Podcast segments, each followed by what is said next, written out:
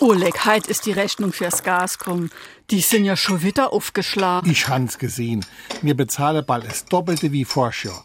Und jetzt warten wir ab, was das mit dem Putin noch gibt. Wenn der de Gashahn zudreht, wird das also weitergehen. Werst ziehen. Und die Krankversicherung, die ist auch schon wieder teurer wo. Wie willst du dann das doch alles noch bezahlen? Nein, wir brauchen bald Geldschüsser, wenn das so weitergeht. Und beim Auto sind bald Inspektion und TÜV fällig. Da müssen wir bestimmt auch wieder einiges berappen. SR3. Warum wir so reden.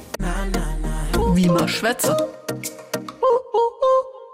Latzen, hinblättern, blechen oder eben berappen. Es gibt viele Ausdrücke, wenn es ums Bezahlen geht.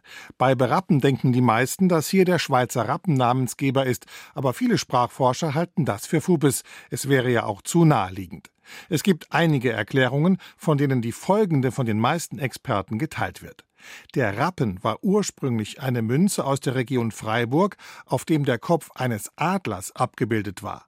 Die Darstellung des Adlerkopfes war vielleicht nicht so gelungen, jedenfalls wurde der Adler als Rabe, im Freiburger Dialekt Rappe, verspottet. Die zweite Erklärung verweist auf das Rotwelsche Rabbes, was so viel wie Zins oder Gewinn bedeutet. Im Berliner Sprachraum ist ab 1960 sogar der Schutzpatron der Steuerzahler belegt. Er heißt passenderweise Sankt Berapius. SR3